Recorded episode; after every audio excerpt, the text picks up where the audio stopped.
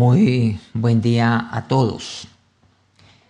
Continuemos en este día con eh, todo este tema que concierne a la oración y la búsqueda de Dios. Nos hemos formulado una pregunta. ¿Cuándo Dios oye mi oración? Ya hemos visto los dos primeros puntos.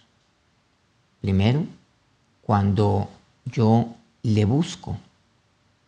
En segundo lugar, lo hemos titulado la semana pasada, cuando no me aparto del tabernáculo, o sea, de la presencia de Dios, de la casa de Dios. Hoy entraremos entonces en eh, el tercer punto de cuándo Dios oye mi oración. Esta es una pregunta vital para nosotros, como hijos de Dios, porque queremos que nuestra oración, claro, sea respondida, pero antes sea oída por parte de Dios. Tercer punto, cuando me vuelvo a Él de corazón. La palabra de Dios me expresa en el segundo libro de Crónicas, en el capítulo 30, en el versículo noveno. Porque si os volvierais a Jehová, vuestros hermanos y vuestros hijos hallarán misericordia de los que los tienen cautivos y volverán a esta tierra, porque Jehová, vuestro Dios, es clemente y misericordioso, y no apartará de vosotros su rostro, si vosotros os volviereis a Él. Miren que este término, volver a Dios, encabeza este versículo, pero también lo cierra. El volver a Dios cuando yo me vuelvo a Dios, dicen mis hermanos e hijos, hallarán misericordia. Ellos van a hallar misericordia. Pero miren, ¿de quién? Dice, claro, hallarán misericordia, por supuesto, de aquel Dios, que ahora vamos a ver, es clemente misericordioso. Pero igualmente dice, delante de los que los tienen cautivos van a hallar misericordia. Hoy encontramos que en la tierra no hay misericordia. Este término, misericordia, es un término un poco fuerte cuando vamos al origen mismo de eh, este término, de esta palabra misericordia. Viene de miseria. O sea, cuando alguien tiene misericordia es que se compadece de mi miseria, en la cual yo me hallo, en la cual yo me encuentro. Muchas personas, no pocas, se sienten miserables en eh, su vida personal, se sienten frustrados, sienten que muy pocas cosas les salen bien o ninguna, sienten que están haciendo lo que no les gusta. Por ejemplo, están desempeñando una labor o están trabajando en lo que no fueron preparados y están laborando en un lugar que no les gusta, el ambiente. Entonces, muchos se sienten cautivos. Eso es lo que nos dice la palabra de Dios. Se sienten eh, miserables. Y aquí yo quiero preguntarle en este momento, ¿qué lo tiene cautivo? ¿Quién lo tiene cautivo. en este momento está pasando por alguna situación esclavizante. ¿Es eso? ¿Está atravesando por alguna relación que lo tiene usted como preso, cautivo, que lo hace sentir miserable? ¿Es eso? Pregúntese por un momento. ¿Y saben lo que dice la palabra de Dios? ¿Qué es lo que tengo que hacer? Hay momentos de desespero en mi vida. Seguramente yo tengo un proyecto de vida personal, matrimonial, familiar, laboral, y un proyecto a nivel de emprendimiento, un negocio que estoy montando. Quiero ser independiente. con respecto a mis hijos, tengo alguna expectativa de ellos y pareciera que no me salieran bien. La mayoría de los emprendedores al finalizar el segundo año claudican, o sea, quiebran. Y se llenan de frustración, se llenan de tristeza. Eso es un golpe muy fuerte desde todo punto de vista. Claro, económico, del esfuerzo que se puso. Eh, el cual ya se torna en, un cansancio frustrante. Además que en la valía personal y muchas preguntas afloran. ¿En qué fallé? ¿Por qué Dios no me respaldó? ¿Qué fue lo que pasó? Si yo lo tenía planeado para que esto me saliera adelante. Y mire lo que dice aquí la palabra de Dios que lo que tengo que hacer es volver a Dios. Vuelva, pero vuelva a Dios de todo corazón. ¿Y qué es lo que dice? Y no solamente esto va a ser de respuesta para mi vida, de bendición para mí, sino para también mis hermanos, para también mis hijos, que hallarán misericordia delante de los que los tienen cautivos. Y nos dice la palabra de Dios, porque Jehová nuestro Dios, Él es clemente, Él es misericordioso, clemente. Mire, Dios es eso. Clemente es ser indulgente, bondadoso, piadoso apacible, dulce, afable. Eso es Dios. Dios es clemente. Dios es no excesivamente, sino eternamente clemente, eternamente bondadoso. Él es dulce. Este es Dios. Por eso me dice, vuélvete nuevamente. Volveos dice a Dios. Si vosotros os volvierais a Él, finaliza este pasaje. ¿Qué ocurrirá? Dice, no apartará de vosotros su rostro. Qué importante es esto, que Dios no aparte su rostro sobre mí. Yo necesito que Dios me mire. Por eso yo he de buscarle a Él, para que Él me mire. Cuando un hijo sabe que su papá lo está mirando, eso representa seguridad, que las cosas van a, estar bien. Recuerde cuando usted estaba montando o aprendiendo a montar bicicleta siendo muy pequeño. O seguramente cuando usted le enseñó a un hijo o a sus hijos a eso, a montar bicicleta.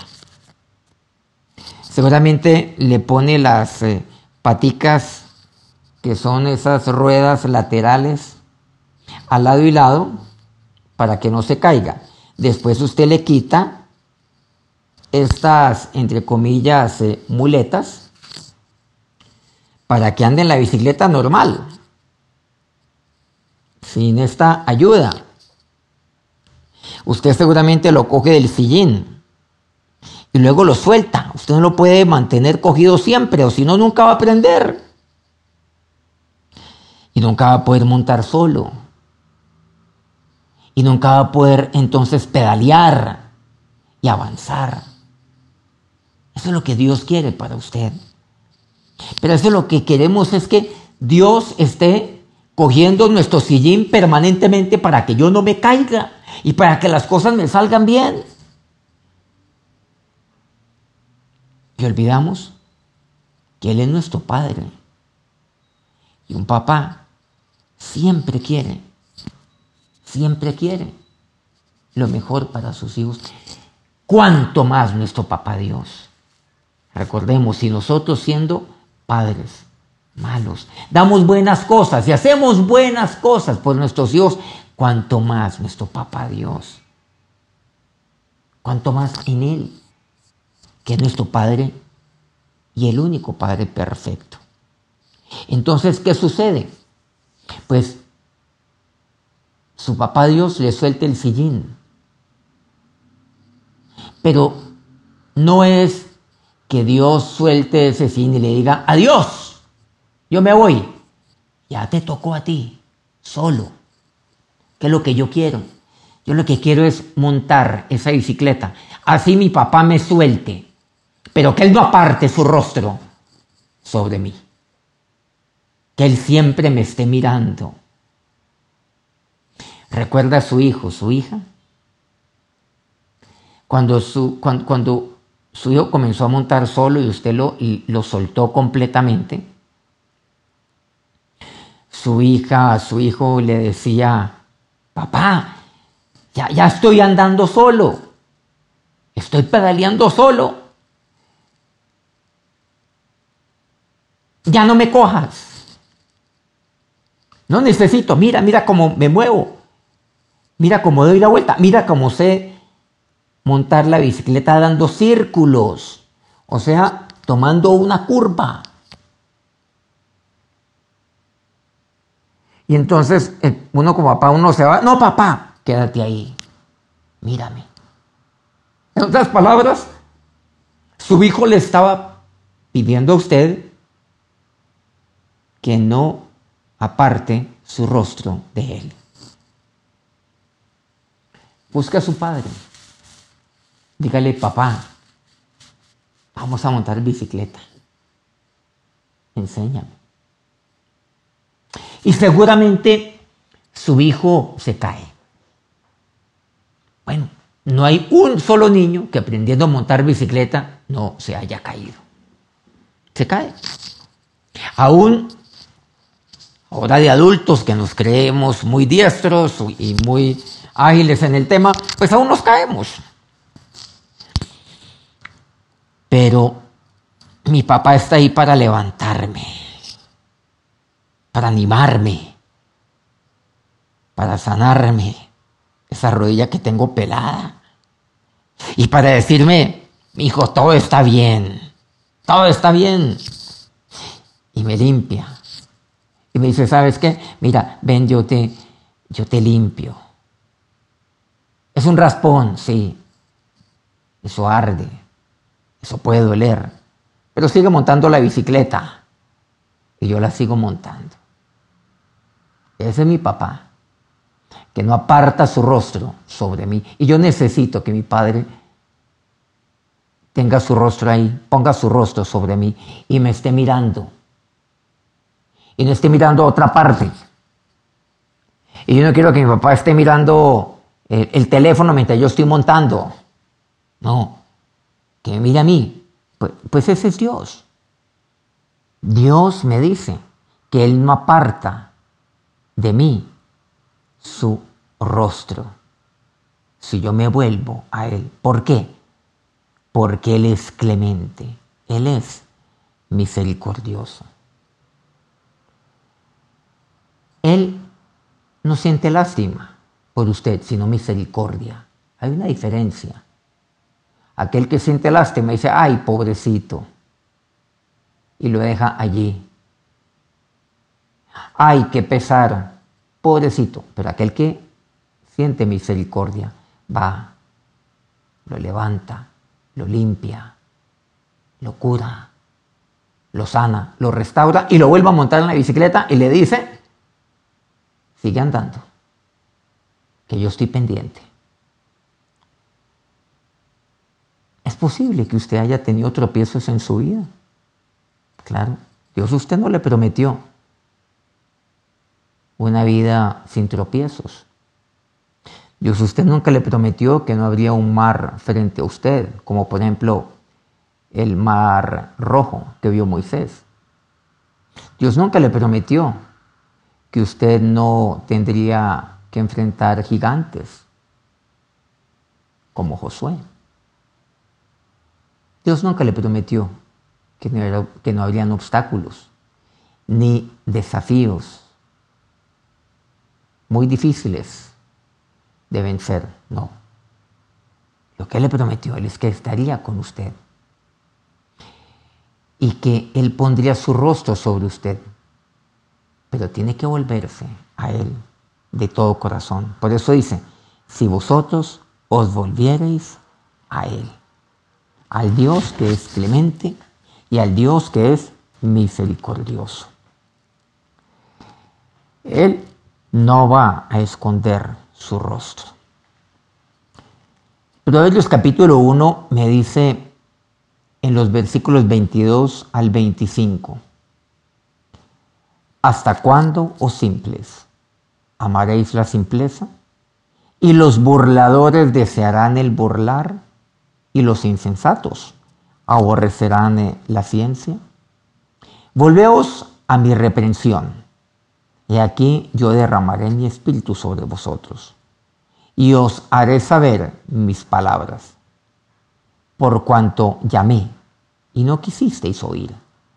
Extendí mi mano, y no hubo quien atendiese, sino que desechasteis todo consejo mío, y mi reprensión no quisisteis.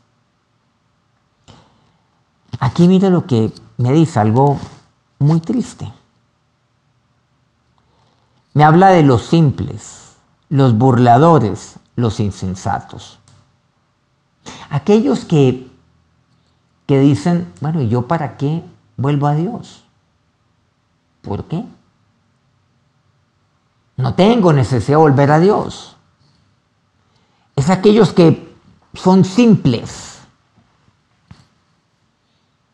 No, es que pues yo todos los días le, oro a Dios y le pido a Dios y, y hago mi oración todos los días a Él, cuando me levanto, cuando me acuesto.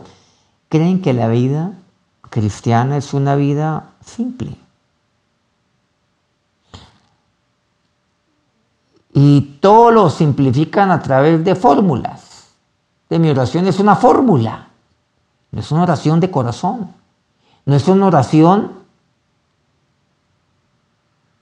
movida por el buscar a Dios, por mi ánimo, buscarle a Él.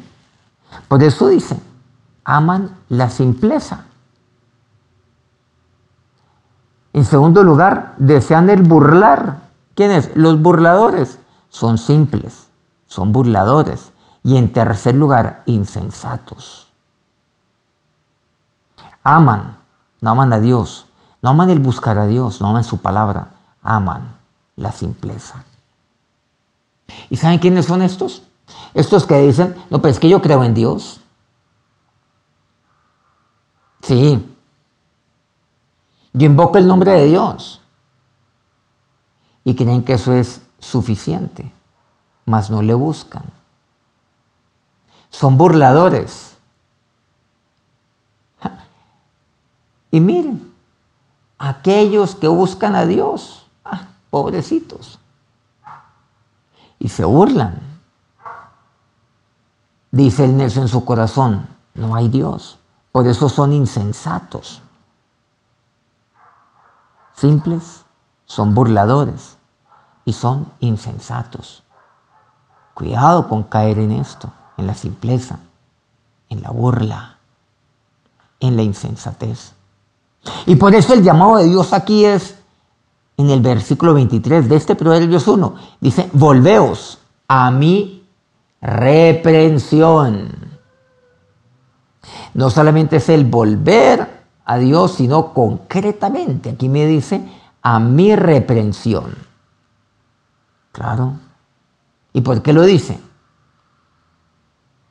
Porque Él es su papá. Porque el papá reprende a su hijo, a su hija.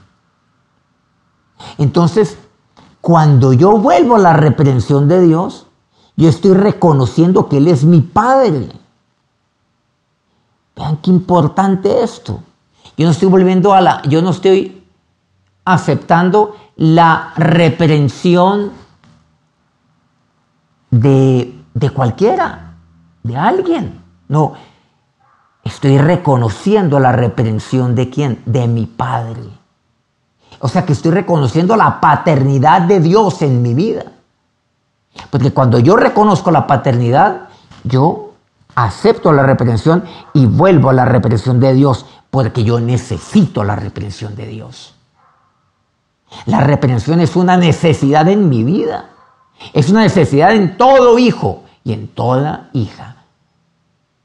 Y es una necesidad en los hijos de Dios.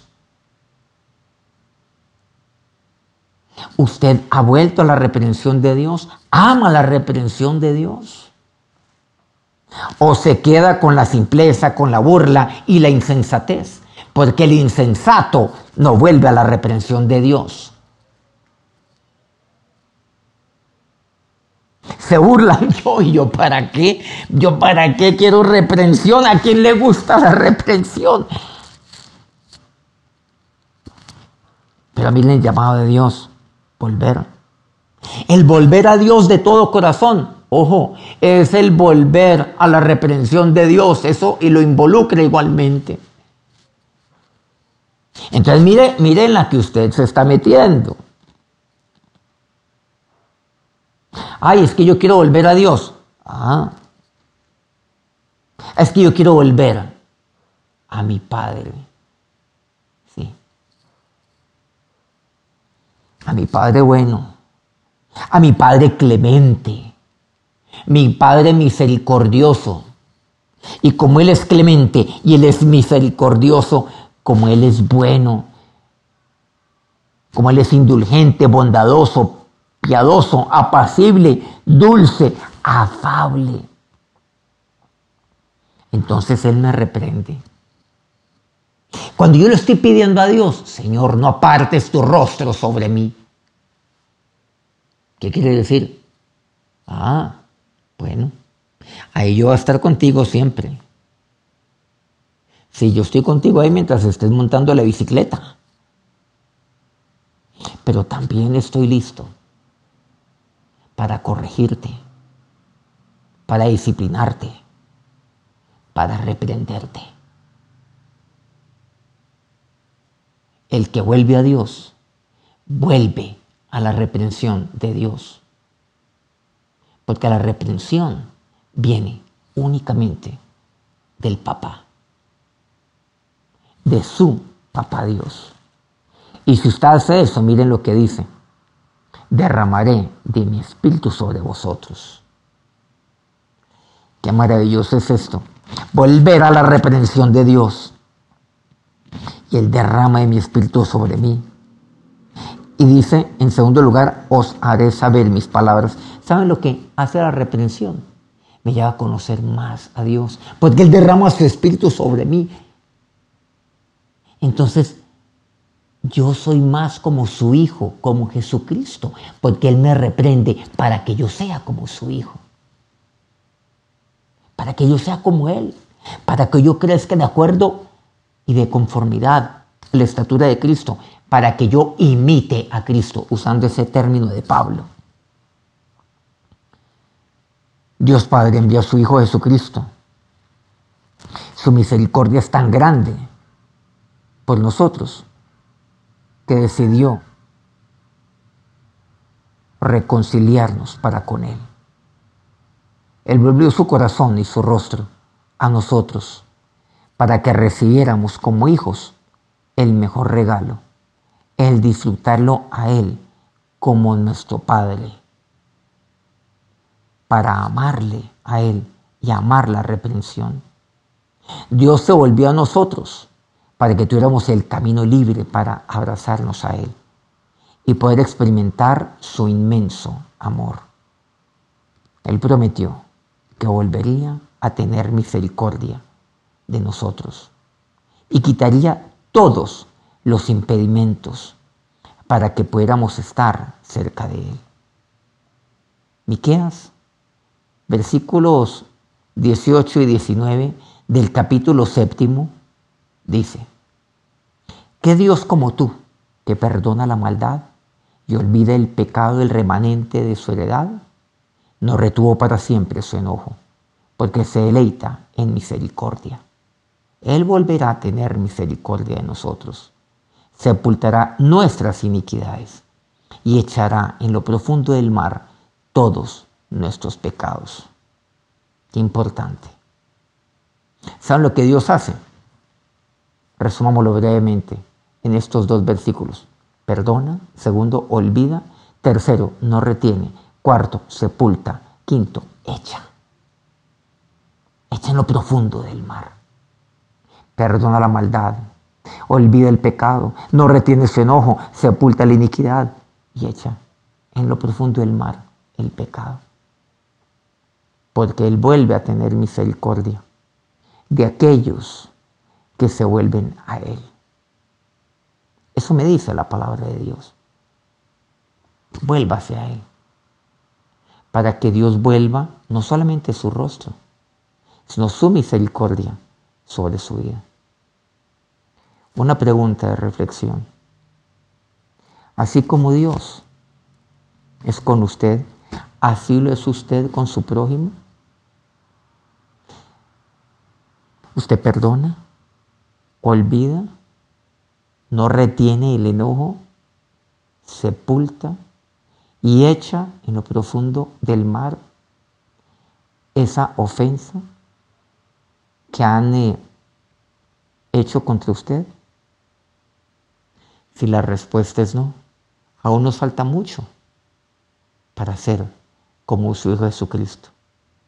Nos falta mucho volver a Dios, volver a su reprensión. Que Dios los bendiga.